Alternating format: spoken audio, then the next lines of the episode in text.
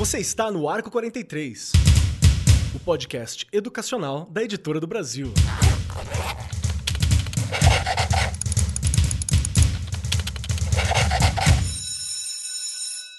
Saudações, saudações para você, meu querido professor, minha querida professora, que está aqui agora conosco no Arco 43 Podcast. Seja muito bem-vindo, profissional da educação, você que está aqui querendo uma formação, querendo um bate-papo, uma companhia bacana para este dia maravilhoso.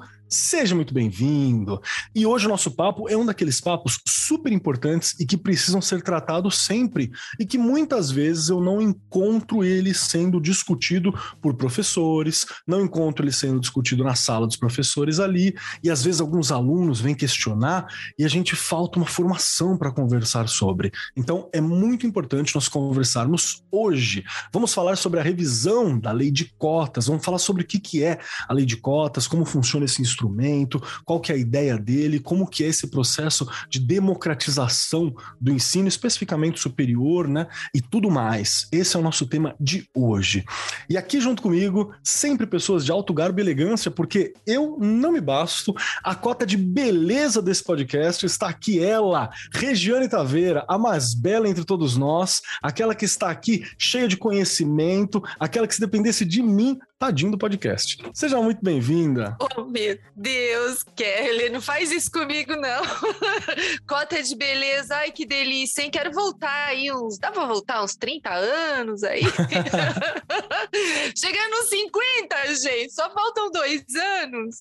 Mas muito obrigada. Ganhei a sexta de novo. Eu sempre ganho a sexta com você, né? Fico super feliz. Os ouvintes e aí as ouvintes sabem que a gente grava na sexta-feira, dia que nós já estamos assim querendo o quê? Sextar, não é? E você, com, o seu jeito de abrir esse programa, me deixa muito feliz. Muito obrigada, Kelly. E eu acho que você já destacou aí muito bem um assunto super importante e que eu acho que você também colocou uma coisa que nos chama a atenção que muitas vezes realmente não é discutido lá na escola, né? Que é o lugar que deve seria discutido não é discutido. Por que será? Não é? Por que será? E eu acho que, já vou, já vou adiantar, não consigo. As meninas que estão aqui hoje, nós estamos ganhando, olha isso.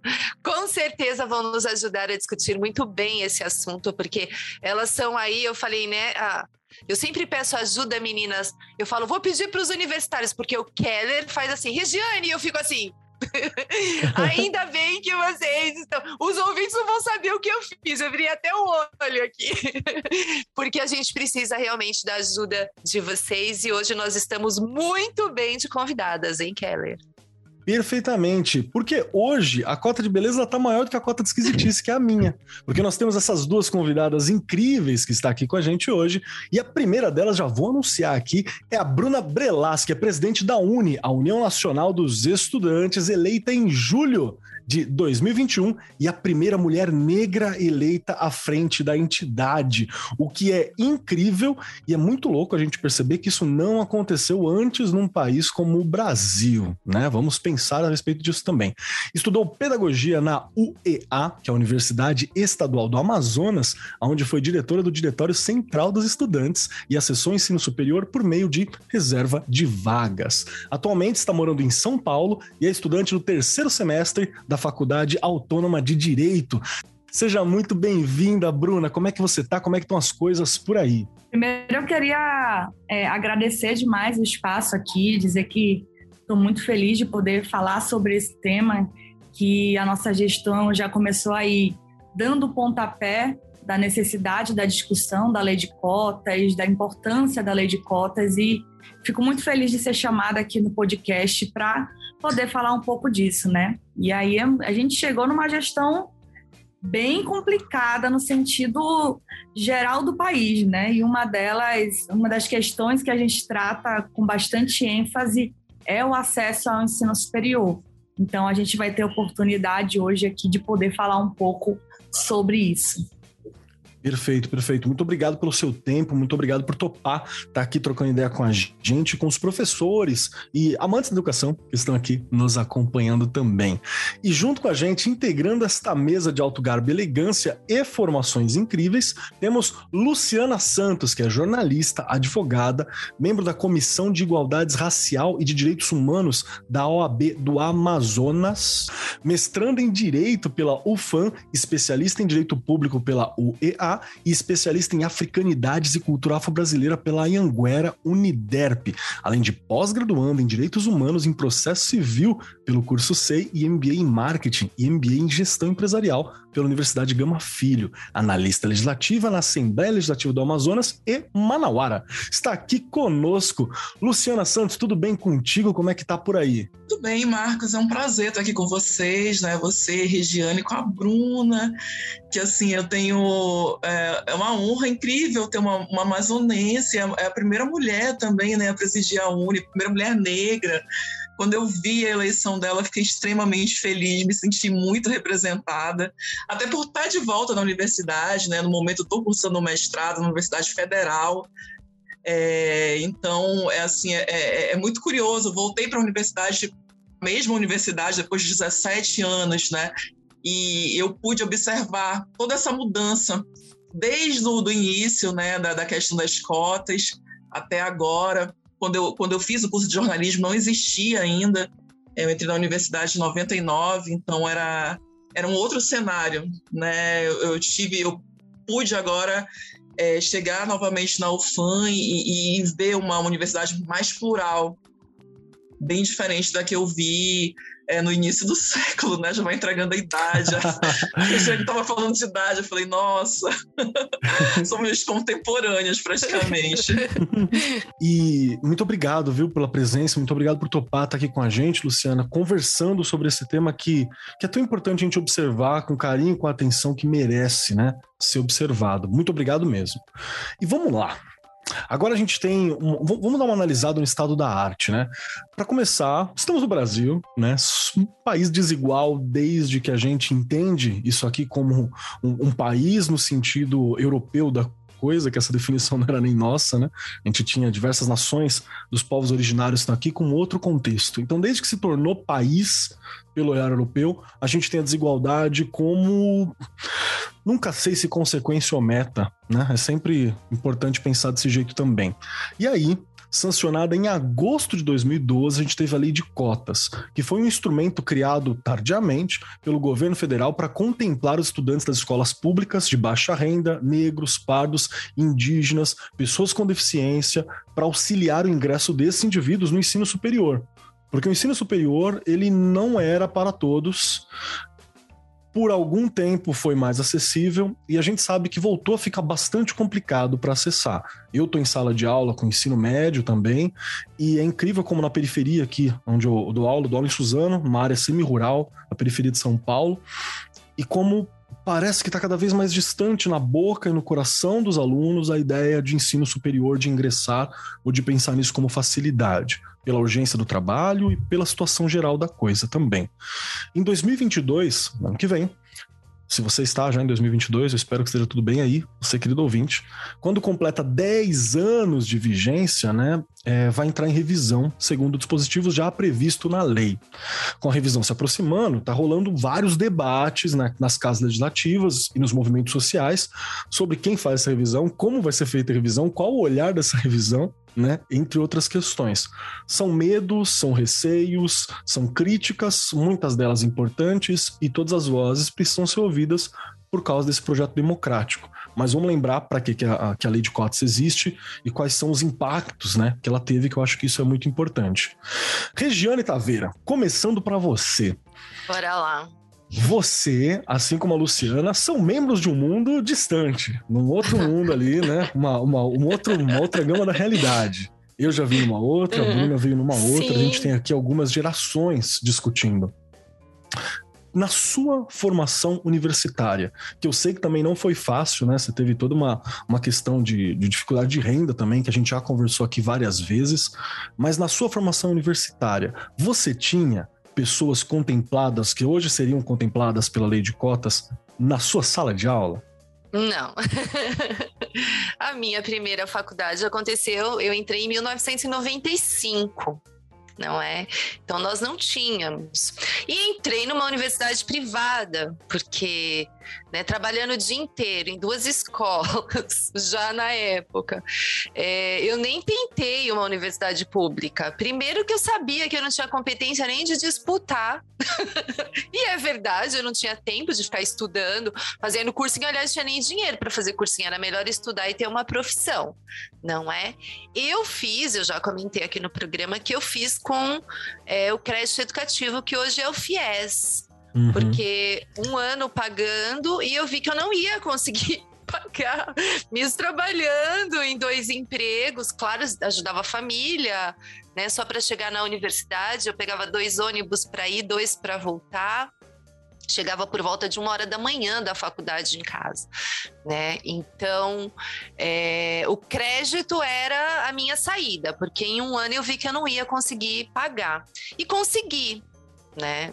Assim, consegui através de um professor também, não foi uma coisa tão simples, né? Esse professor eu tive que escrever, escrever minha vida inteira para ele ali numa carta, para ele então mandar isso, né, lá para cima e eu consegui o crédito, o que foi muito importante. E também pagar este crédito depois, né, gente? Porque não é nada dado. Sim, né? Sim. Você começa a trabalhar e depois de um, dois, um ano, né? Um ano de, de formação, um ano e pouquinho, você começa a pagar. Você tem que pagar, não tem jeito. Então, de qualquer forma, aliás, até abrindo um parênteses, escutei esses dias numa reportagem que os alunos, é, principalmente desde o ano passado, estão inadimplentes, né? Com o não estão conseguindo pagar. Então a gente infelizmente tem que tomar muito cuidado, porque já pensou, depois ainda o nome já fica sujo, mal começou a vida. Gente, não é fácil. Eu acho assim, estudar no Brasil é muito difícil. E eu queria, depois de né, 30 anos aí de educação, eu queria poder olhar aqui no programa e falar: gente, as coisas estão melhorando. E pensando né, no que a gente está vendo aí né, até do que a gente vai discutir aqui hoje, não estão, né? Entra governo, sai governo, já conversei isso aqui. O que é bom tinha que continuar, tinha que existir uma lei para continuar o que é bom, não é? E aí as coisas não mudarem em educação, saúde e segurança. E aí vira uma bola de neve, né, gente? Na verdade, vira um círculo vicioso. A coisa melhora, mas ela volta e fica assim, né? E quem sofre? Né? Aí a gente, quem sofre? Sofre os que têm menos, não tem jeito, sofre né, é, os negros, os índios, os que têm necessidades especiais, sofrem os transexuais, né, porque no estudo aqui hoje que é, tem é, 0,1% deles estão nas universidades federais. Então, gente, também é uma coisa que não dá mais para passar despercebida, não é? Mas enfim, espero que eu tenha respondido a sua. Eu, eu, eu, fui, eu fui viajando, né? Não, não, perfeito. Minha... Acho que você confirmou muito, né, do que a gente já é. tem como impressão, assim, e que eu acho que é importante. E você falou uma coisa, Rick, que é incrível, assim, que você nem tentou universidade pública no primeiro momento. Porque, tecnicamente, universidade pública seria para aqueles que não têm acesso, não tem como pagar e tal, tal, tal, tal, tal, tal. Essa era a lógica inicial. E eu sei porque aí eu me vejo em, em você também. Porque quando eu fui para a universidade, eu, é, existe uma. Eu sei que é difícil, às vezes, para o ouvinte que está aqui entender isso, mas quando você não sente que pertence no lugar, você nem tenta pertencer, assim, é, é bizarro. É então, horrível! Era, é, era uma coisa que eu nem é. tentei, assim, eu também nem tentei. Foi com o primeiro trabalho, tentei pagar, não consegui minha universidade. Meu avô pagou um primeiro semestre com uma grana que ele tinha guardado, que era um absurdo a faculdade de História. Peguei empréstimo no banco e devo pagar essa universidade até hoje, sei lá, 15 anos depois, mas tem essa dificuldade. Eu acho que é sobre isso que a gente pode puxar. Eu quero puxar essa questão com você, Luciana, e também quero perguntar para a Bruna depois. No olhar de vocês, qual que é a relevância da lei de cotas, a lei 12.711 de 2012, nesse processo de ter um ensino superior que possa ser acessível, né? Que possa ser cumprido pelas pessoas, né? Pela população no geral, e não para uma parcela que a gente sabe que tem uma maioria de poder, tem uma maioria de grana, tem uma maioria de diversas formas, mas não é uma maioria em quantidade de pessoas, né? Então é, é uma maioria né, em poder econômico, normalmente, que você tem em outras questões. Então, qual que é a relevância dessa lei para esse processo de dar para uma maioria minorizada, né, que são as outras pessoas, as pessoas que são contempladas hoje pela lei de cotas, o acesso ao ensino superior, especificamente o público federal, né, que eu acho que é o que entra mais em discussão muitas vezes. Não, Marcos, como você falou, é, era comum né, ter essa inversão de, de valores. Né? Aquelas que tinham mais poder, as pessoas que tinham mais poder aquisitivo, acesso a melhores escolas, eram aquelas que acabavam acessando, e só elas praticamente acessavam as universidades públicas, que deveriam ser para a maioria, né? Afinal de contas, todos nós contribuímos de alguma forma para que exista ali é, aquele ensino público gratuito, enfim. É, e aí as, a, a lei de cotas vem como uma ação afirmativa, né? Sempre bom falar isso, que é justamente para tentar é, corrigir né, essa, na questão dos afrodescendentes e dos indígenas, essa dívida histórica, e ao mesmo tempo a, a acabou beneficiando também as pessoas com deficiência, né, e as pessoas que estudam a vida inteira numa escola pública ali, porque tem essa junção, né, tanto da questão racial, é, da, que, da, da, questão da, das pessoas com deficiência, mas também dessa questão econômica, né, ali de quem teve que cursar é, o estudo público durante ensino médio, fundamental, enfim. E é, é importante ter essa pluralidade né, na universidade. Sim. Sim. Isso que eu citei no início, de eu ter visto ali uma, uma universidade pública lá no início do século, né, com que a maioria era justamente essas pessoas, né, com maior poder aquisitivo, e a gente pode dizer que a maioria branca, né, é, e aí tendo como base aqui o estado onde eu moro, que a maioria ali é descendentes indígenas, o afro, né, é, afro-indígenas, enfim. E hoje eu já vejo uma universidade bem mais plural. E, e isso é, é, é muito.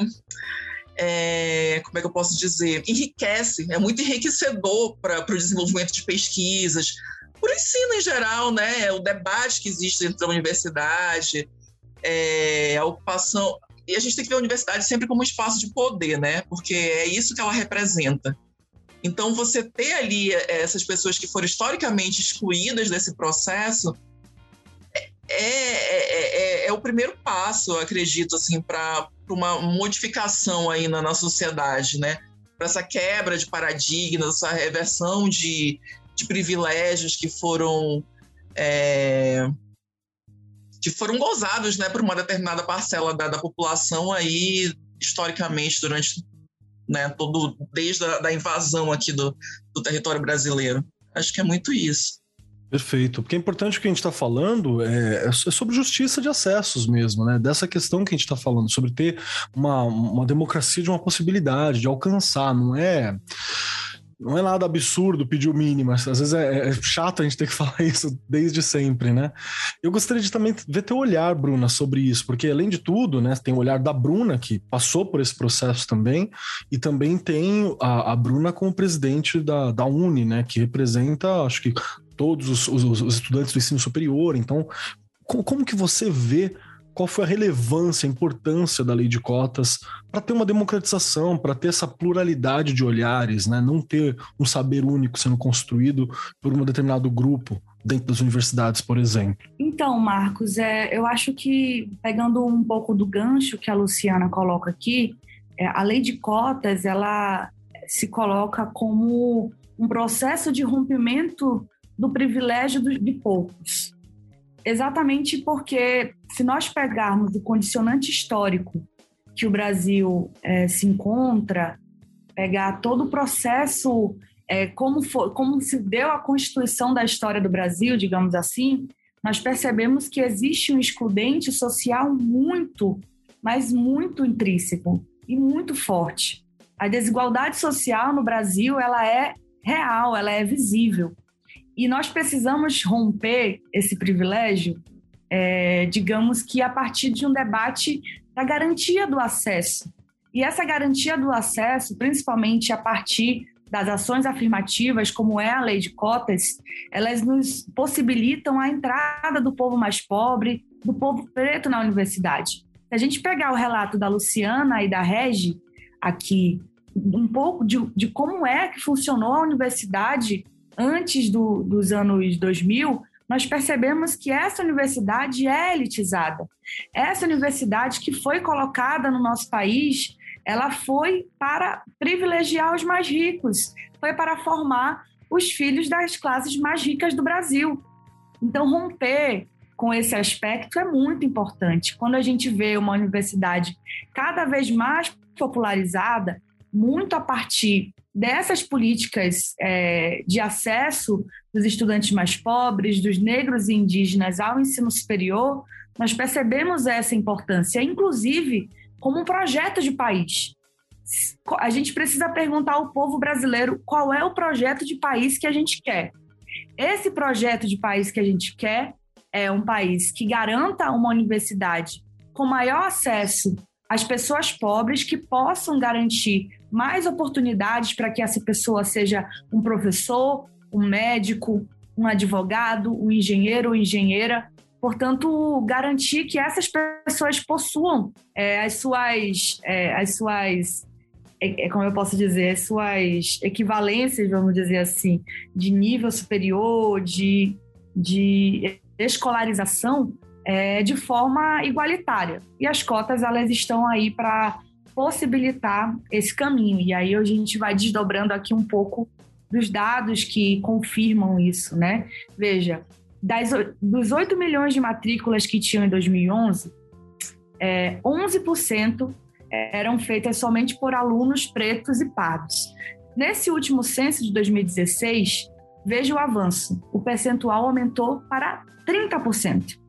30% ainda é pouco, mas veja o, avanço considerável que nós conseguimos nos posicionar é, em, 2020, em 2016. Óbvio que existe um outro debate aí sobre censo, dados, né? Porque nós estamos enfrentando um problema grave no Brasil em 2021 de que, é, de que não possibilita a gente saber como anda o Brasil. Isso é muito importante a gente colocar aqui também, né? Mas eu acredito que esse, esse último censo pode balizar um pouco a nossa discussão aqui né, do ideal de universidade, para o que a universidade serve e a quem ela serve também.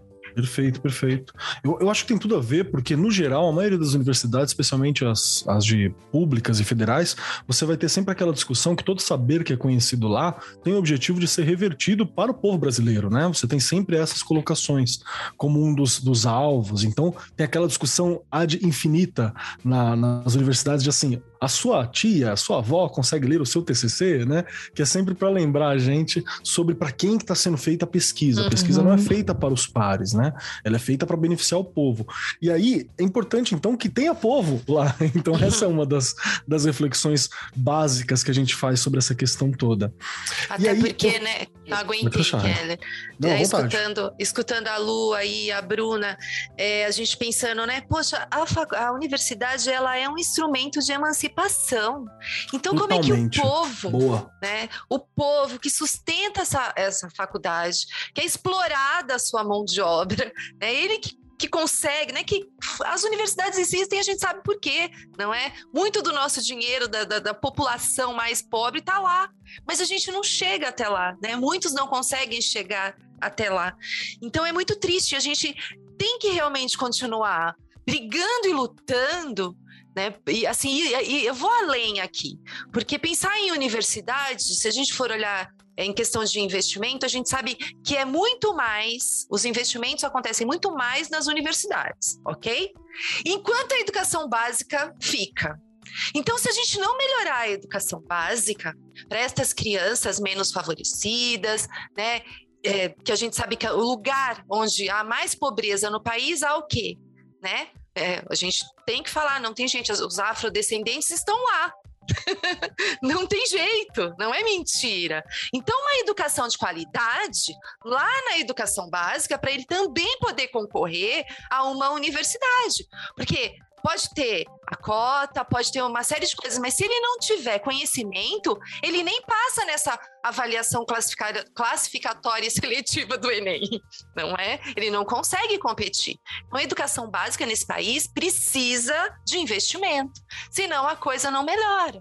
Né? Que a gente acaba falando da universidade, que é importante, claro, não vou tirar a importância, mas a educação básica precisa ser de qualidade. Esse menino não consegue concorrer com um cara que vem de uma escola privada. Então, né, essa discussão é o que eu falo, ela vai além de tudo, né?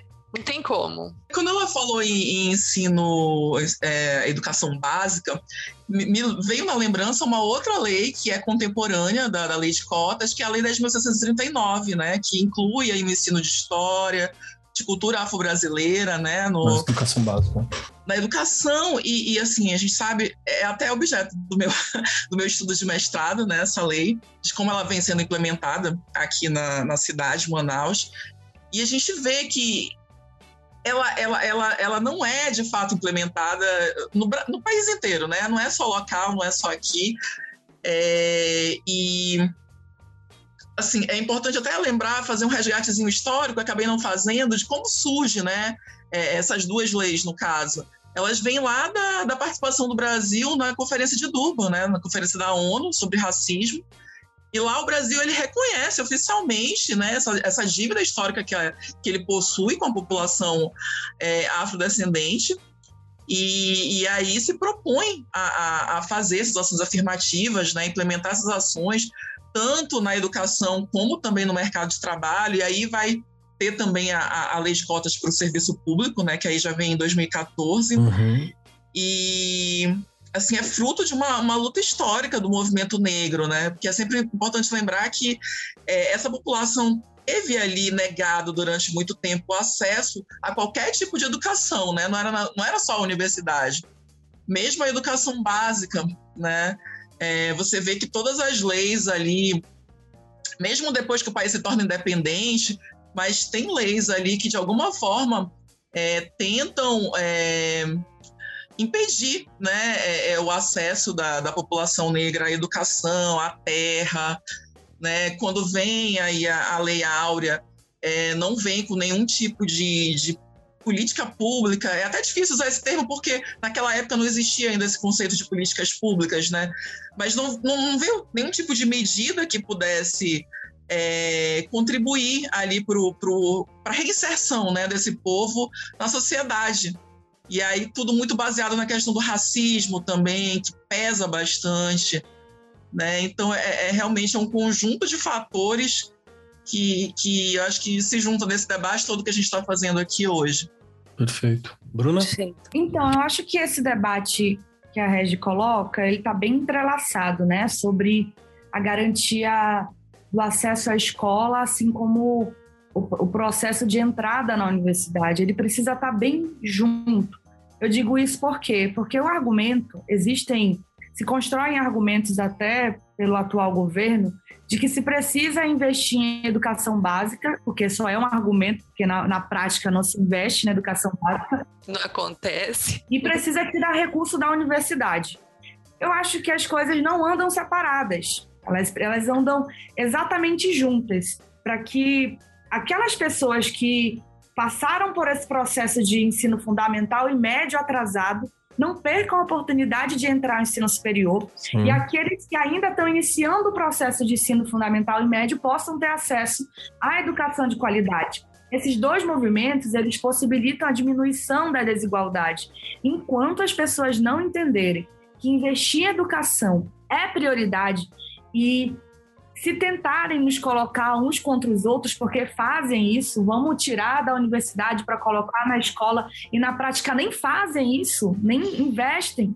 se, não, se não conseguirem colocar isso como prioridade, a gente vai entrar em perdição nacional, assim, na minha opinião. E eu acho que é muito correto que a Regi coloca aqui a pontuação de se investir também é, nas escolas. E a gente tem feito aqui um, um, esforço de unificar todas essas pautas, de unificar os estudantes secundaristas, os professores do ensino médio, junto com os estudantes universitários junto, e professores do ensino superior, para apresentar essas problemáticas, né? Então, eu queria pontuar isso também para a gente refletir da necessidade de se ampliar é, recursos para educação, porque é engraçado que eles tentam nos enganar, né, Regi? Que é o seguinte: eles, as pessoas, geralmente os governos colocam assim, ó, tem isso aqui para educação. só isso aqui. Então vamos dividir aí. e aí vocês dizem, não é assim, a gente quer garantir mais recurso. Se a gente quer um país desenvolvido, se nós queremos um país que invista em educação é, como princípio de, de retirada de igualdade também, de diminuição de igualdade, e no ensino superior, no princípio de soberania nacional, de desenvolvimento da ciência do país, nós precisamos ter mais dinheiro para educação. E aí a gente precisa construir essa linha de prioridade também, é, dentro dessas perspectivas que a gente cobra dos governos e dos projetos que a gente vota de quatro em quatro anos. Perfeito. E só lembrando aqui, não, não aguentei também, né? E já fui até aqui colocando, né? Nesses últimos anos aí, bem recentes, né? Aqui, pertinho, 30% aí, né? Dos cortes na educação nas universidades federais, bloqueio de bolsas, de pesquisas, que país que caminha sem pesquisa, não é? É que, assim, é, infelizmente, e eu sempre falo isso aqui, é, so, eles querem a gente em caixinhas, né? Que, quem que, que te quer fora da caixinha? Ninguém, né? Ninguém quer pessoas que pensem, que tenham conhecimento, que consigam analisar da forma que você colocou agora muito bem, não é, Bruna? Que a gente não pode tirar de um lugar e colocar em outro. Isso aí é, é como é que fala? É um remédio paliativo que não funciona. Né? Então tem que ter investimento em tudo, do mesmo jeito. Né? E se você tiver uma boa educação básica, vai ser difícil, não é? Porque aí os meninos da nossa escola pública vão poder brigar por um lugar onde eles merecem estar, não é? E quem é que quer isso? Perfeito. Quem é que quer? Né? Nós queremos, claro, né? Mas pensando do jeito que a gente sabe que o Brasil funciona, né? Se a gente for olhar aí bem é recente mesmo, né? Bem olhando para tudo que tem acontecido, é, infelizmente, é, o que querem é que a gente fique ali no nosso lugar e pronto. E não dá para ser assim, né? Eu não consigo. E vai influenciar até na questão do é justamente esses cursos tidos como de elite, né? Eu acho que é muito que, o que você e a Bruna estavam falando agora há pouco. Sim. Né? Se você tem ali uma, uma base no, no ensino fundamental e médio, você vai poder brigar por uma Sim. vaga né, nesses cursos mais concorridos. Senão, você vai continuar tendo acesso apenas àqueles né, ali tidos como. É, menor prestígio, né? Isso, de menor prestígio. Sim. É, realmente tem. Professor, por exemplo, se você for dar uma olhada lá nas licenciaturas, tende a ser visto como uma coisa de menor prestígio, a gente sabe a importância é... que é. Só o fato de uma licenciatura ser vista como uma, uma formação de menor prestígio, a gente já vê que tem algo muito errado quanto a como é vista a educação Perfeito, dentro do país, né? Então é muito, muito curioso essas questões. Perfeito. É, eu tenho uma, uma, uma outra coisa para levantar, que foi falado aqui, e é só importante sublinhar isso, porque dependendo da narrativa, dependendo de quem conta, a gente pode ter uma visão meio errada de como algumas coisas funcionam. Eu percebi esse processo, vou fazer um parênteses rápido aqui, percebi esse processo conversando com um grupo de alunos que a gente estava falando sobre, sobre monarquias, né, há um tempo atrás, e tinha uma menina que ela adorava The Crown a série da rainha. E é muito legal The Crown, é da hora pra caramba de assistir. Você fala assim, nossa, olha lá a rainha, sofreu tanto. E tudo isso. Porém, contudo, todavia, você tem um apagamento das lutas populares, né? Porque tem o ponto de vista do olhar da rainha, né? Da, do olhar da coroa e daquele grupo. E tá tudo bem. E aí, porque aquilo é uma obra de ficção, ok. Só que quando a gente fala sobre lei, a gente, eu percebi que tinha um, um, olhar muito de que parece que a lei caiu do céu, né? Um dia alguém acordou de manhã e falou assim: Poxa, né? Coitado dessa galera aqui que sofreu tanto, que nem a rainha, vamos fazer uma lei para eles, assim? Né, fazer uma lei de cotas e como se fosse um presente dos céus, um presente de um governador bondoso, de um, né, de um governante agradável, ignorando uma centena de lutas, né, sobre o fruto de uma luta de longo prazo, sobre tanta, tanta sangue, suor e sangue mesmo, muitas vezes, que foi derramado para que se alcançasse essas questões, né? E a gente tivesse esses acessos. Então é muito importante lembrar dessa questão também. A gente está falando sobre lei aqui, e como a Luciana já puxou uma questão histórica, né? E como a Bruna já pontuou também, como são importantes ter essas relações, uma melhor harmonia entre essas questões que foi a crítica que a Rê levantou, a gente precisa entender que isso é fruto de luta, né? Assim como no momento há pessoas lutando para que a revisão da lei de cotas que está para ser realizada é, seja feita né, de uma maneira competente, seja feita com olhar, seja ouvido as partes que são importantes com relação a isso. Porque o que, que vai acontecer? Tem uma revisão para rolar em 2022, ou seja, pode passar por modificações a lei, pode passar por modificações né, estrutura do que está colocado. E sempre é meio receoso que leis que são ações afirmativas ou que são ações de é, redistribuição de renda e por aí vai, sejam faladas, sejam rediscutidas. Isso é sempre bem receoso. O próprio Bolsa Família, que é uma medida né, de uhum. distribuição de renda, ela não é constitucional. Então é sempre muito frágil. Pode ver que toda hora tem alguém falando que vai aumentar, vai diminuir, vai acabar, vai trazer, uhum. vai mudar a Bolsa Família, né? E é algo essencial hoje em dia, especialmente no momento pandêmico que a gente vive para muitas famílias. Então é sempre essa dúvida. E aí eu vou puxar para você, Bruno, essa questão. Para os estudantes, a revisão de cotas é boa, é ruim, ela é obrigatória, ela vai acontecer. Então, como qual é a preocupação dos estudantes, né, com essa revisão? Olha, primeiro que já existem aí mais de 300 propostas tramitando dentro do Congresso Nacional para a renovação da lei, né? É, algumas que propõem 10 anos, outras propõem 20 anos e outras propõem que seja uma, é, uma política permanente. O como nós enxergamos a revisão? É, eu acredito que nós precisamos criar ali um. entender como é que vai funcionar esse debate no Congresso Nacional, porque nós acreditamos que é preciso haver melhoramentos. A gente primeiro acredita o seguinte: a primeira, primeiro ponto, as cotas precisam continuar. As cotas precisam permanecer exatamente por toda a discussão que a gente tem enfrentado aqui nós concluímos de que essa política ainda não conseguiu abranger é, a contemplação de todos esses estudantes negros, indígenas e das classes mais pobres do Brasil. A universidade se popularizou, mas ainda existe muita coisa a avançar. Ainda tem muita gente fora do ensino superior e fora dessa etapa de possibilidade é, a partir das cotas. Então, o primeiro ponto é esse. O segundo é que a gente acredita que é preciso haver melhoramentos, haver ampliações também, haver é, é, pontos dentro da lei que possam não, até meio delicado, né? Porque tem a ver tem a ver com a puxada do ponto de vista penal, mas haver punição para quem tenta burlar a lei de cotas, né? Que uhum. é um uhum. debate que tem é, sido colocado na imprensa e nas redes, e a gente quer puxar uma discussão sobre isso, de como a fiscalização é, garante que o direito de quem de fato precisa ter acesso à lei de cotas seja garantido. Então, a gente pensa na revisão nesse sentido, não numa revisão que diminua ou que acabe. Agora, é óbvio, a gente sabe como é a correlação de forças dentro do Congresso Nacional.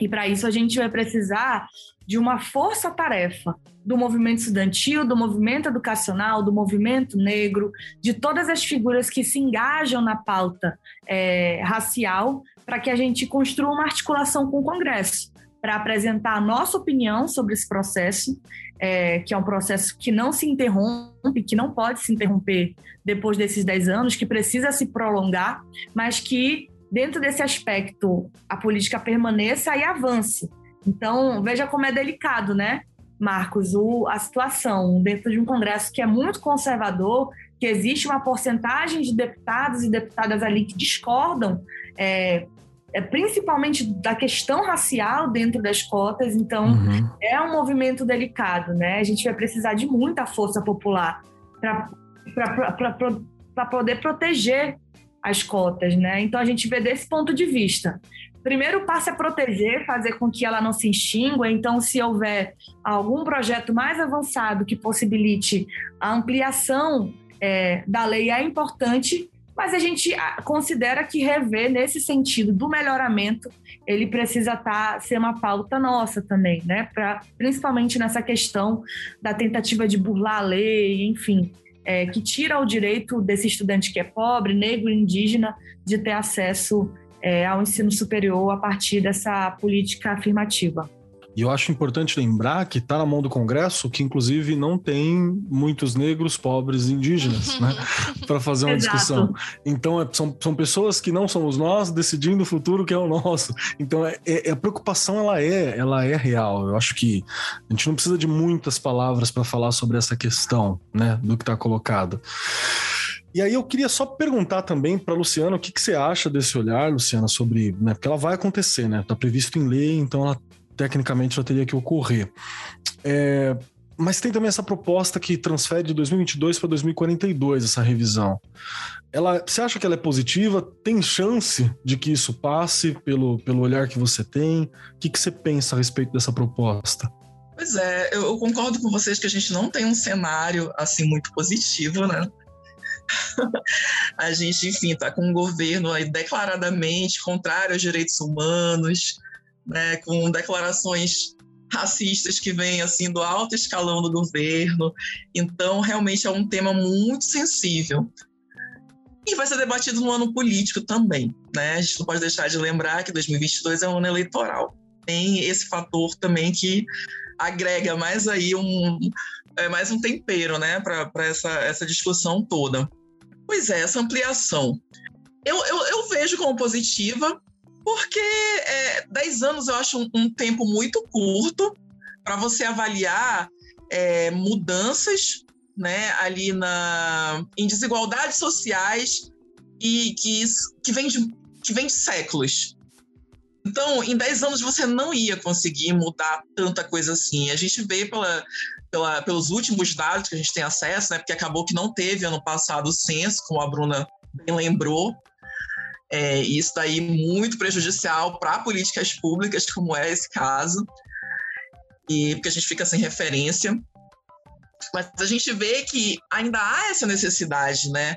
As situações que deram origem a essa ação afirmativa, elas não sumiram.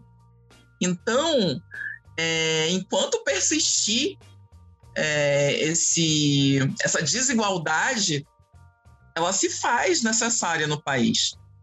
Então eu não vejo é, como negativo né, que, que se jogue para mais. Que se deu, até inclusive no, no, próprio âmbito da OAB, no final do ano, em dezembro, é, houve também uma criação de cotas dentro do sistema OAB. Né? Esse ano já vai ter eleição para as novas seccionais e para a nacional da ordem, e teremos a cota de 30% para afrodescendentes. Né? E a, a, a revisão é, será em 30 anos, que foi o tempo que se achou ali o mínimo, né, para que se haja realmente uma, uma mudança de cenário ali dentro do sistema OAB, é, para que se tenha aí avanços, enfim. Perfeito. É, não sei se eu te respondi, Marcos. Não, ajuda porque assim, é, a gente tem uma fala aqui no arco, né, Rê? Que a gente não tem respostas fáceis porque os nossos problemas são todos difíceis, né? Não tem receita, não tem receita. Na educação, a gente não tem receita para nada. Na verdade, todas as questões elas são complexas. Então, ajuda a gente a dar uma olhada sobre o tom da complexidade que está colocado. E eu queria aproveitar que, e puxar uma, uma questão para você também. Só pode, claro, mas posso complementar? Não, porque escutando deve. aí as meninas, eu não aguento, né? eu fico me coçando. Tá aqui para isso, Rê, vai lá. Ai, e a gente pensa, né, olhando aí, né, só pensando é, na questão do alinhamento aí do governo, é, a gente tem um índice de 76% de alinhamento na Câmara a favor do governo e 86% no Senado. Então, a gente tem que lutar muito mesmo, não é? Porque é, é, eu, eu olho, né? E aqui não vou, não estou falando mal de governo, nada disso, mas como é que pode retroceder tanto? Não é? Se a gente for pensar, é, na questão do quanto evoluímos com as cotas. Eu acho assim, Regiane, olha, já não temos mais problema, todos estão na universidade, então a lei de cotas ia acabar, ser extinguida, acabou, não é? Mas ela está tendo uma ação, né, que a gente sabe que é uma ação significativa. Ainda não deu tempo, na verdade, de se contemplar todo mundo, não chegamos a este nível. Então, pensando nisso, todo e qualquer governo devia olhar para o seu país e para os cidadãos que vivem ali e falar: gente, ainda tem gente que precisa. Não é? Não é um simples, não é uma, uma simples lei que alguém realmente acordou e falou: hoje eu vou, estou iluminado e vou. Não é. Né? É um problema que a gente tem há anos, como a Luciana colocou muito bem, a Bruna, são 400 anos aí de escravidão que não serão resolvidos em 10 anos né? Vai levar muito tempo, infelizmente. Ou a gente também acreditar que entre aí um governo que mude tudo, não é? Que aumente, que melhore, que, que realmente é, consiga fazer com que a gente tenha. É, que, que, a gente diminua essas desigualdades. Mas olhando, né, não, não consegui, eu fui olhar já logo quem é a favor e quem é contra, porque realmente é uma luta que tem que todo mundo aí que está ligado em educação entrar, não importa a sua classe social, não importa né, a sua cor de pele, importa que a gente tem que pensar que só a educação é que vai exterminar a desigualdade nesse país. E a gente precisa brigar por uma educação melhor, seja no âmbito da educação básica, seja no âmbito da universidade, porque senão a gente não vai evoluir. Não, perfeito. A gente fala sobre um, um mundo sem uma lei de cotas para a universidade, a gente está falando sobre um mundo onde a educação não é acessível a uma grande parcela da população. é sobre isso. Enquanto professores, a gente está trabalhando aqui, enquanto educadores, enquanto pessoas envolvidas com educação, enquanto alunos, é um absurdo a gente pensar né, que o que estamos falando é sobre um, uma parcela grande da população, um grupo específico, não ter acesso a, a, isso. Então é sobre, é sobre essa questão que a gente está levantando.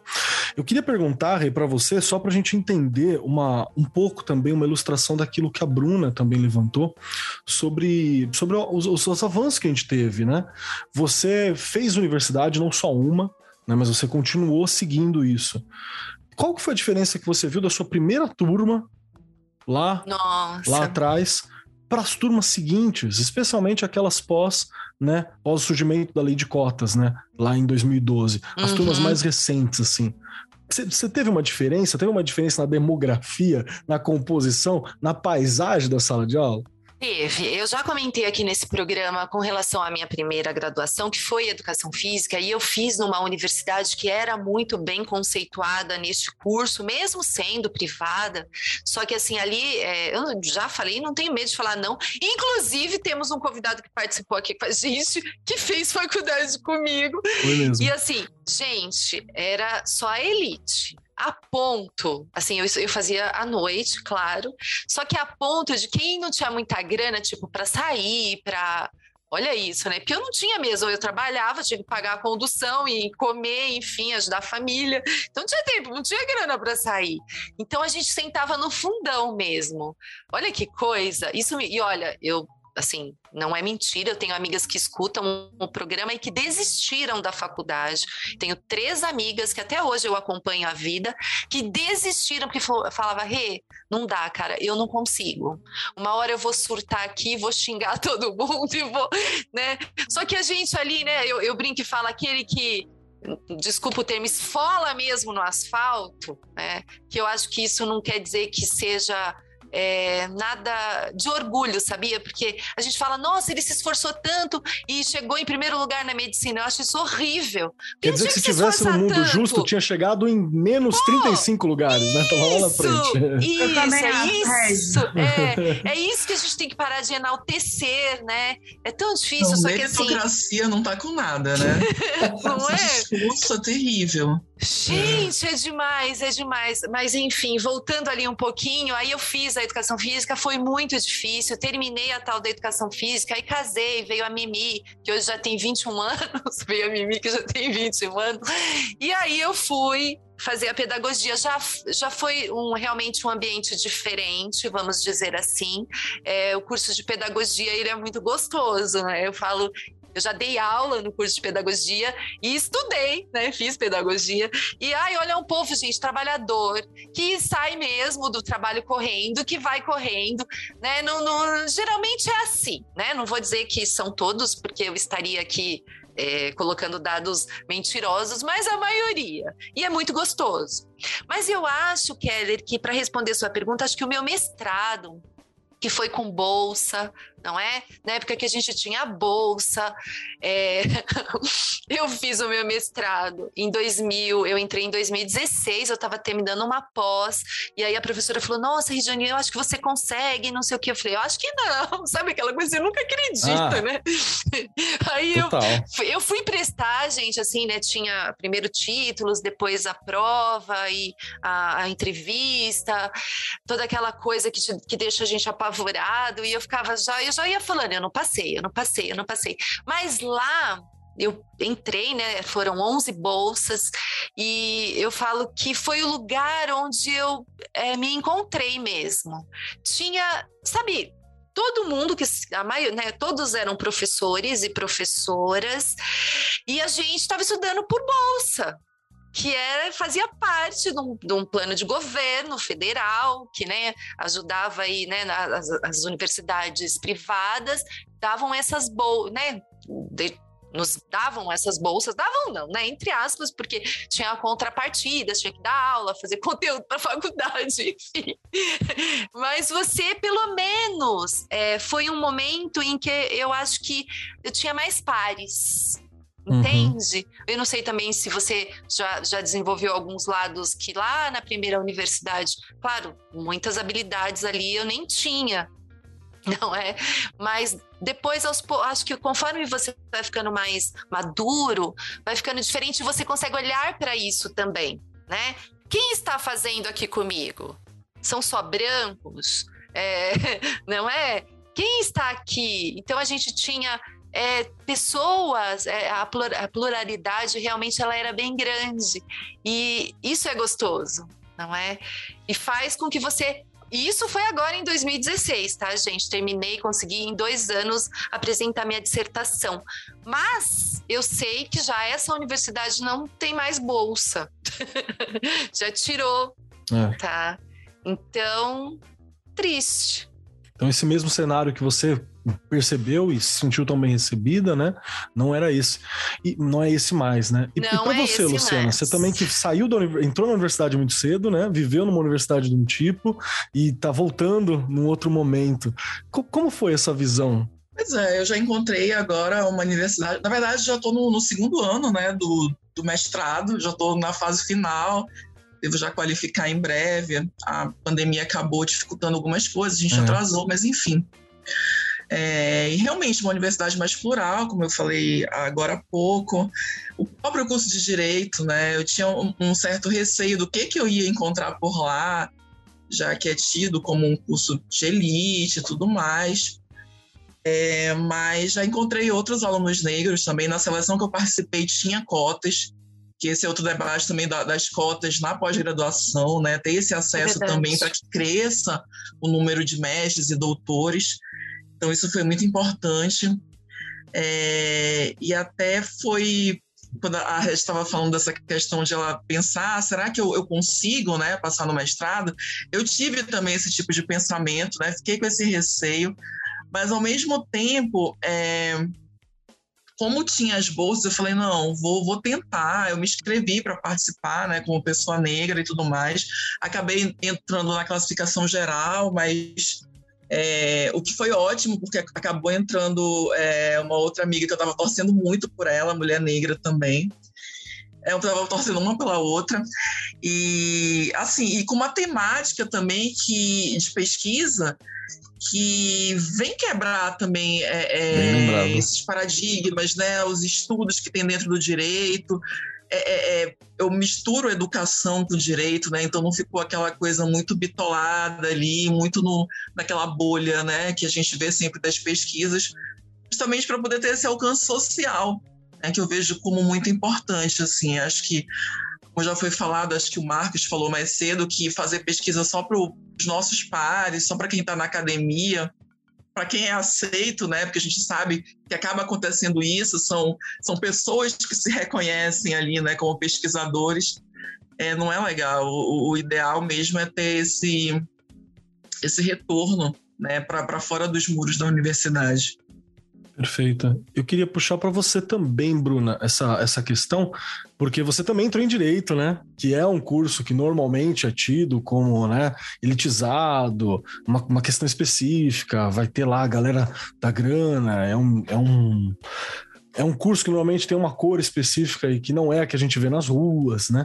Então, essas questões são, eu acho que são importantes. Como, como foi para você, como foi para tua família e para você primeiro conseguir entrar num, num curso assim, né?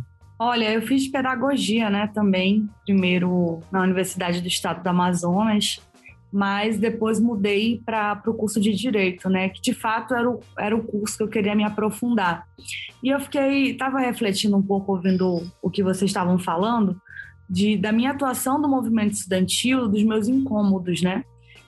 Porque no Amazonas existem, existe também, além da, da lei de cotas nacional, existe também uma política dentro do Estado de cotas para estudantes indígenas. Bacana. E na Universidade do, do Estado do Amazonas existe uma porcentagem de indígenas é, importante. Não a que a gente quer, mas uma, uma universidade que consegue contemplar é, está é, tá iniciando um processo de contemplação dos povos indígenas.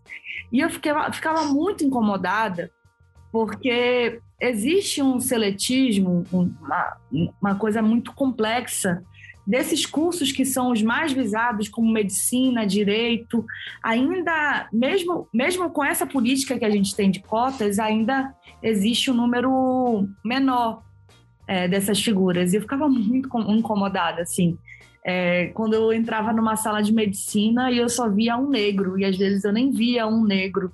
Quando eu entrava nessa mesma sala de medicina, não via um estudante indígena é, cursando medicina.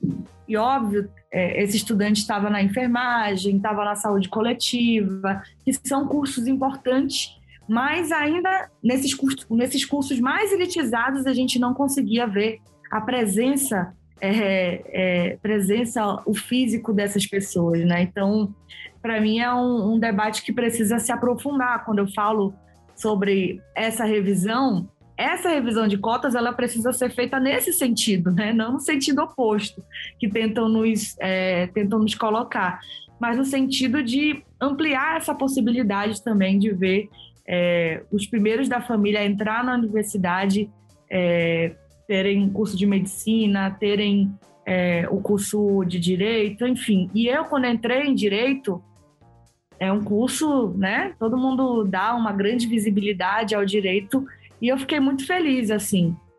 E eu pude sentir um pouco desse dessa questão que eu estou falando para vocês. Então, é, é, algo muito difícil, assim. Eu considero uma, uma, um ponto a gente superar porque a reserva de vagas que existe dentro desse, desses cursos é muito forte, essa questão mercadológica também é muito forte, e dentro desse processo se limita a participação das pessoas mais pobres, é, dos negros indígenas que a gente tem falado aqui. Então, é uma problemática que a gente levanta a bola aí para pensar, né? Porque eu não quero ser, não quero ser a primeira e única, sabe? De tudo eu me incomodo bastante. Eu, eu acho importante, por exemplo, esse debate que a gente faz da Uni, nesses 83, nesses 84 anos que a Uni tem, eu sou a primeira mulher negra eleita.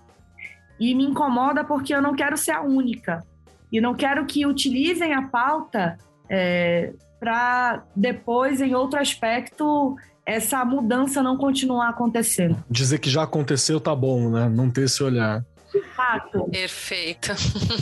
Isso vale para todos os debates, para todos os debates sociais, né? Perfeito, perfeito. Eu tenho um amigo.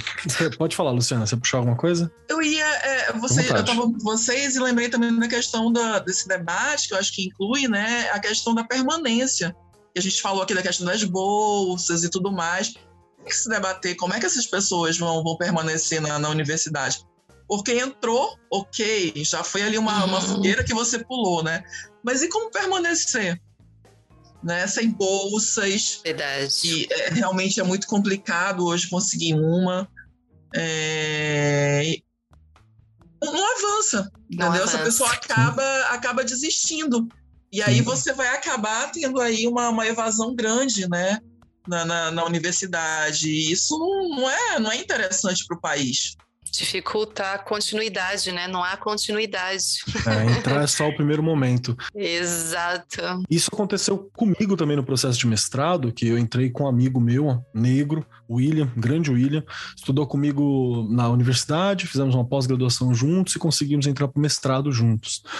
E a gente tinha um combinado que a gente ia pleitear bolsa, né? Uma, uma bolsa não só para entrar da universidade, mas uma bolsa financeira para ajudar a gente aí porque nós moramos em Suzano, a PUC fica no centro de São Paulo, a duas horas e meia de viagem da nossa casa.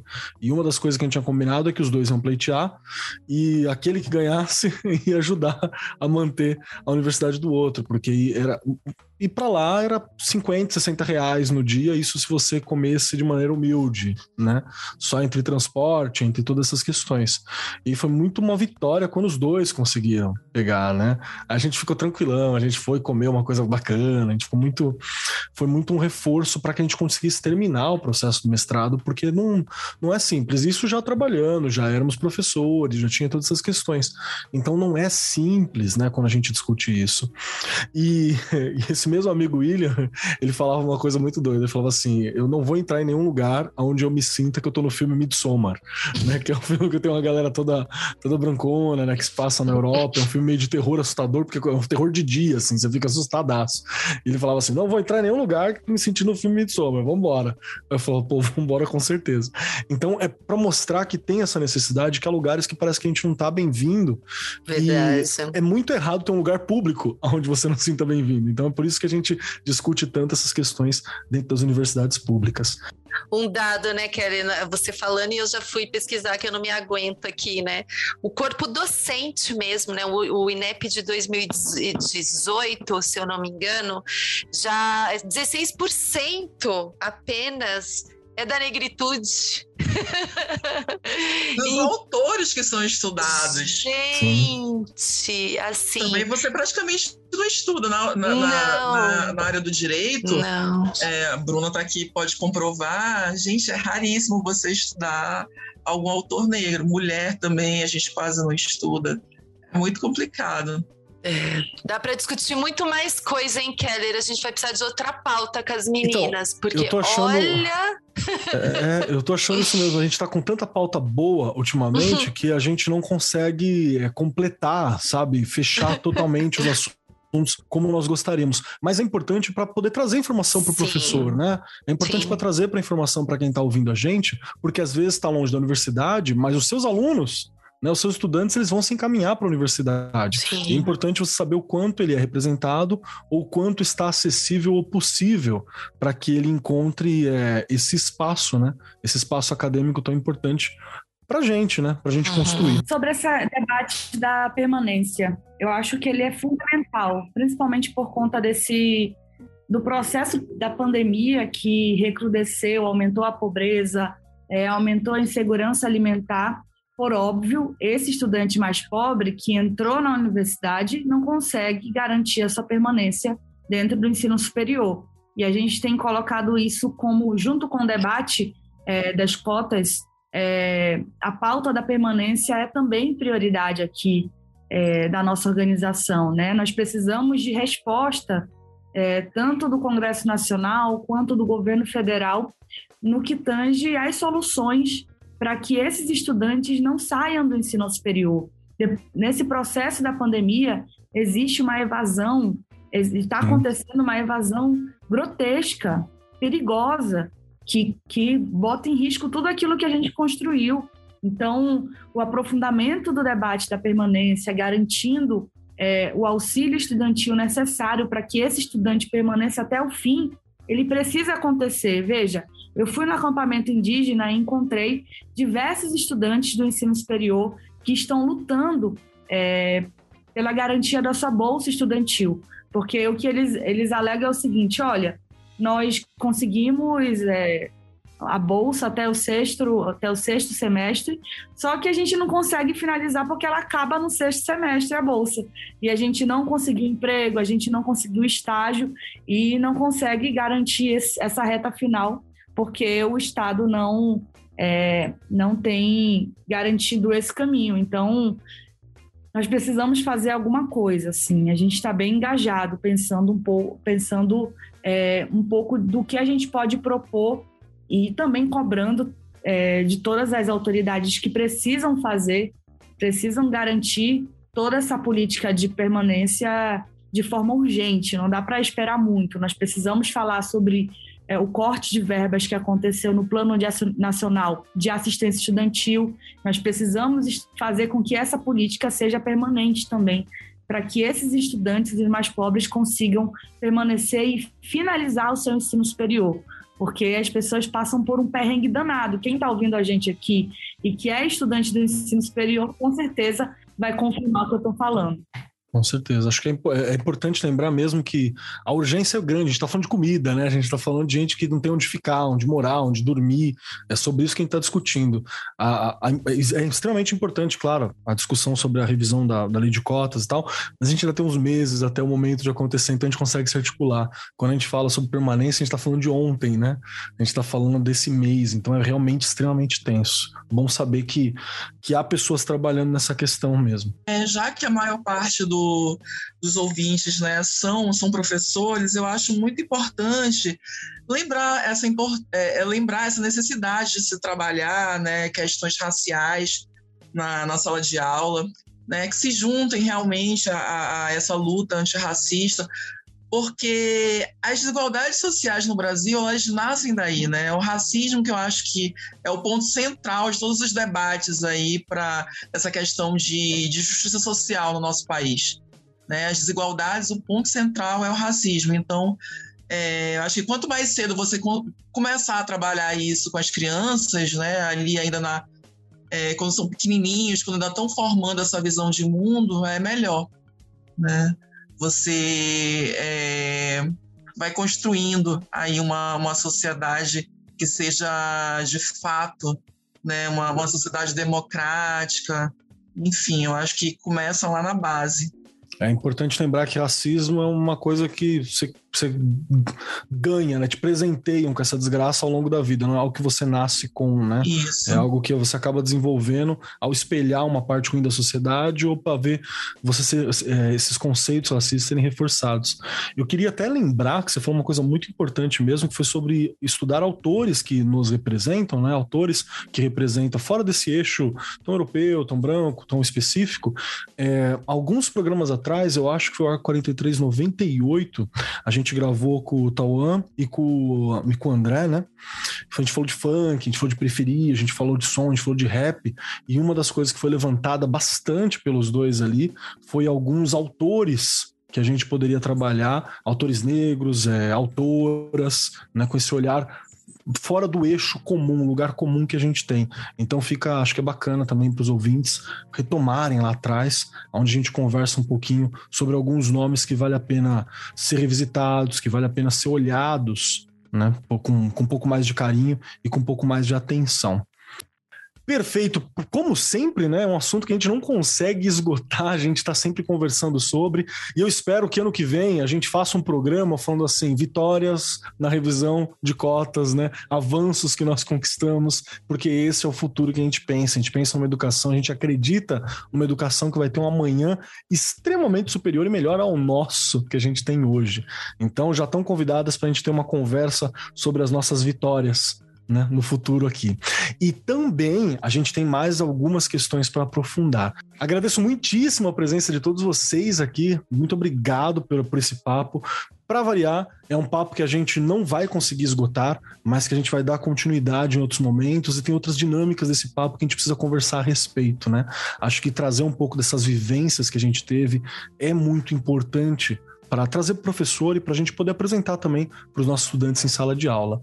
E agora a gente vai chegar num momento que é um momento muito especial desse programa, que é para poder finalizar de vez. Que para poder sair daqui, somos professores e tem aqueles mau hábitos, aquele vício do professor que a gente não perde. Tem três questões para poder responder, para poder sair daqui em paz, para poder sair daqui com calma. E eu devo dizer que o nosso ouvinte sabe, né? Que ele ouve esse programa na quarta-feira, mas a gente grava na sexta. Então a gente sempre fala sobre cestar aqui e sobre a importância de cestar nesses dias que nós temos. E para poder cestar em paz, você tem que responder essas três questões ou Regiane aqui que puxou aquela professora antiga e deixou um cantinho virtual que fica ali no cantinho ali. Com milho virtual, ela disse que é para aquele que não responder as três questões vai ficar punido no fim de semana. O que é horrível imaginar. Dá pra fazer um filme de terror sobre alguém que ficou preso numa sala de bate-papo online durante a pandemia e não conseguia sair. Então são três questões para poder cestar e ficar em paz aqui. Primeira delas, se vocês gostaram do programa. Segunda delas, como a gente encontra vocês, o seu trabalho para poder te acompanhar mais. E a terceira, um pedacinho de Luciana, um pedacinho da Bruna, um pedacinho da Rê para acompanhar os nossos ouvintes ao longo da semana. Pode ser uma dica, pode ser uma indicação de filme, de música, um pensamento, um autor, uma frase, algo que você gosta que possa ser compartilhado aqui.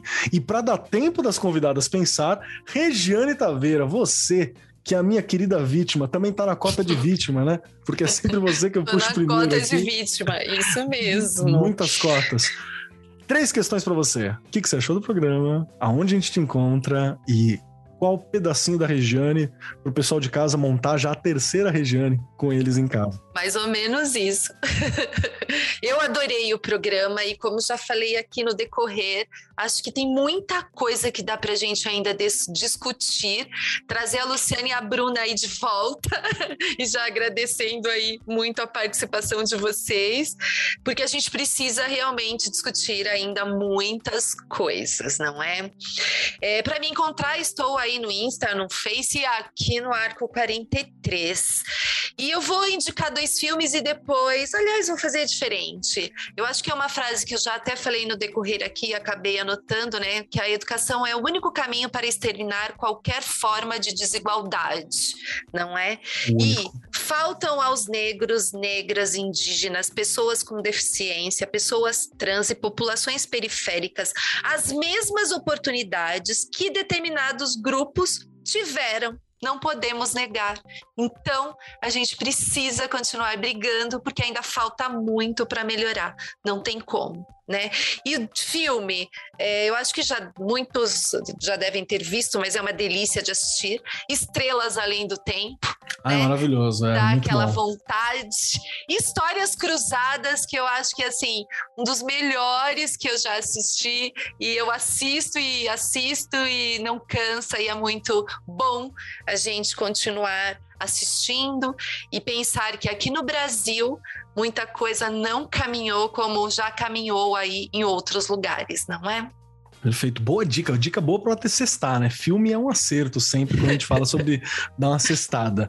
E vamos lá, eu vou acrescentar então uma quarta pergunta para Luciana e para Bruna, que é se aceitam ser convidadas novamente para visitar aqui o nosso programa e bater um novo papo. Então, vamos lá.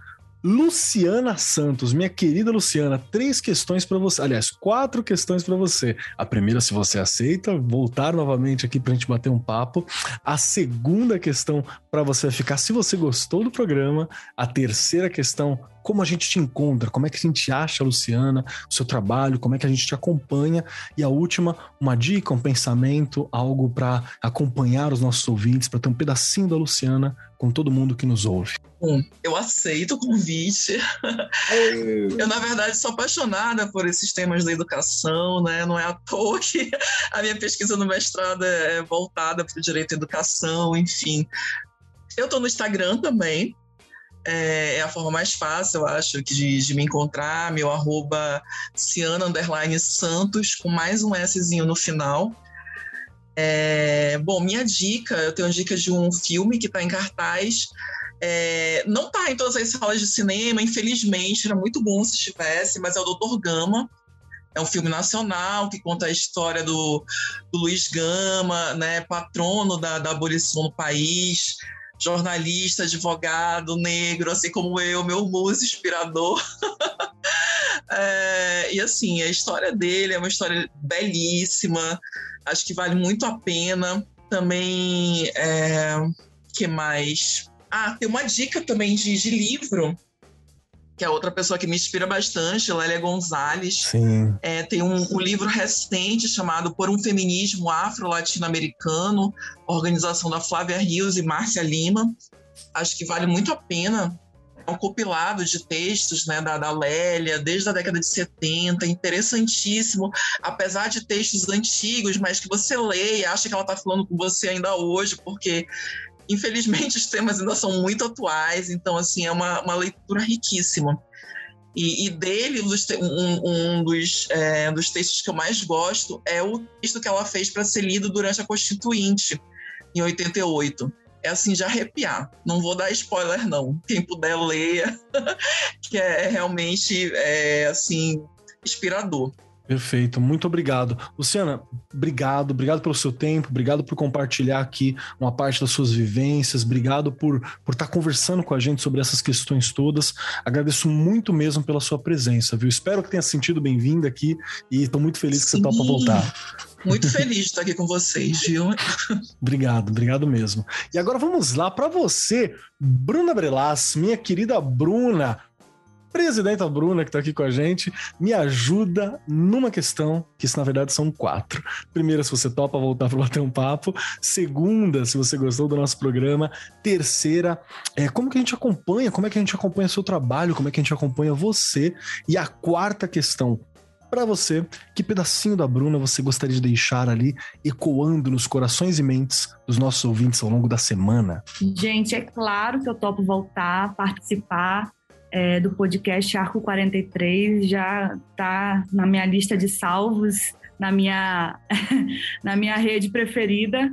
E eu queria deixar aí à disposição a nossa, é, nosso Instagram, nosso Twitter, o meu é Bruna Brelais e também o da Uni Oficial, UNE Oficial. Vocês podem acompanhar as ações dos estudantes de todo o Brasil em defesa da educação, da democracia e do Brasil. A gente está é, tá em todo o Brasil se organizando aí em torno dessas pautas. E eu acredito que é, um pedacinho de mim tem a ver com essas duas dicas. A primeira é o livro Racismo Estrutural do meu amigo querido professor Silvio Almeida. Agora ele é meu amigo, meu best. Isso é fantástico. Tenho até orgulho. É minha primeira entrevista eu falei assim: "Nossa, eu queria conhecer o Silvio Almeida". E hoje eu já sou best dele. E o segundo livro é O Torto Arado do Itamar uhum. Vieira Júnior, que é um romance sensacional que fala muito sobre o nosso país, sobre tudo aquilo que a gente tem discutido aqui, a gente vai encontrar nesses dois livros. Então, deixa um pedacinho de mim e também, por óbvio, é, deixar registrado o meu amor pelo boi caprichoso, que é o boi de Paris. Eu espero que Luciana seja caprichosa, senão teremos uma briga aqui. Brincadeira. Mas... Sou, sou caprichoso, Bruna. E deixa eu te falar, é, aqui em Manaus é, tinha o Boi Caprichoso também, né? Uma história pouco conhecida aqui no estado, mas é, e eu sou do, do, Quilombo de São Benedito, que é o, é o, segundo quilombo urbano aqui do país, até sido reconhecido, né? E meu avô cuidava do, do Boi Caprichoso quando eu estava aqui em Manaus. Então, assim, não tem como torcer para o contrário, que a gente não pode falar. Até a blusa azul da Uni é azul caprichoso. Então, tá explicado. No registro, e para que quem não conheceu os bois, pesquisem aí um pouco, que essa história é brilhante. Fala, é, pra, na minha opinião, o festival que acontece na cidade de Parintins, que é a disputa do boi garantido com o boi caprichoso, é um verdadeiro manifesto em defesa da Amazônia e em defesa do Brasil. Então, deixo essa dica para vocês também. Com certeza, com certeza. Obrigado Delícia. demais, Bruna. Obrigado pela atenção, obrigado pelo tempo, obrigado pelas palavras.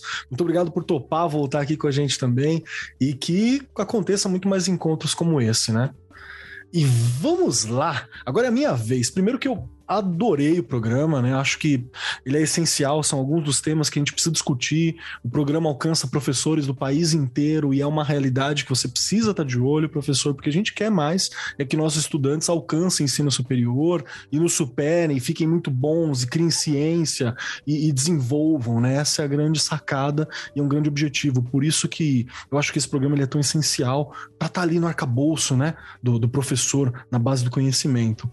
É, quem quiser me acompanhar, arroba Marcos Keller na maioria dos lugares, Twitter, por aí vai, e só no Facebook, é Cobold Keller, e eu já disse que eu era um jovem, ainda sou um jovem em algum lugar, jogador de RPG, e Cobold é um bonequinho do RPG que eu adoro, que é um bichinho esquisitinho assim, minha, minha, minha, minha alma é, é esquisitinha daquele jeito.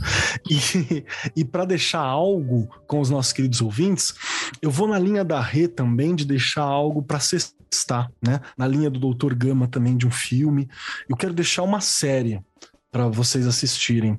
Eu quero deixar Lovecraft Country, que é uma série que você encontra aí nos agregadores, que ela é uma série que, que se por algum motivo né, você não consegue compreender o que a gente está falando quando fala sobre racismo estrutural, quando a gente fala sobre, sobre essas questões da importância de cota, de políticas de igualdade, políticas afirmativas, ela é uma série que vai pegar na sua mão e vai falar assim, vem cá então para me mostrar um pouquinho do olhar. Para quem não conhece, é uma série que fala sobre os, as criaturas e os seres de um autor chamado H.P. Lovecraft, que ele é um autor racista do século XX já, né? Ele já era estupidamente racista para a época dele, então, mas ele é um autor muito muito criativo e um autor específico pegou os contos dele e falou assim: "Então tá, vamos colocar protagonistas negros, vamos colocar aqui essa galera como protagonista.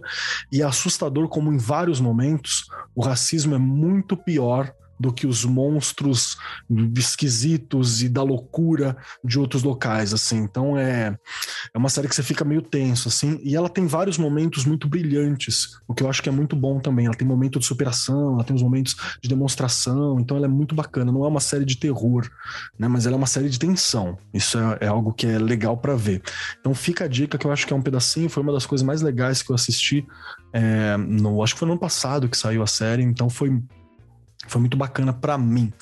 No mais, agradeço muitíssimo o tempo de todos vocês que estão aqui. Agradeço muitíssimo o tempo seu, querido ouvinte, que nos ouve, nos coloca no vidinho ali próximo, tá ouvindo nossa vozinha assim, com todo carinho e proximidade. Isso é algo que a gente valoriza muito aqui e que eu espero poder estar tá ajudando vocês e cedendo um pouco do conhecimento que não é meu, que é da galera que está aqui junto, né?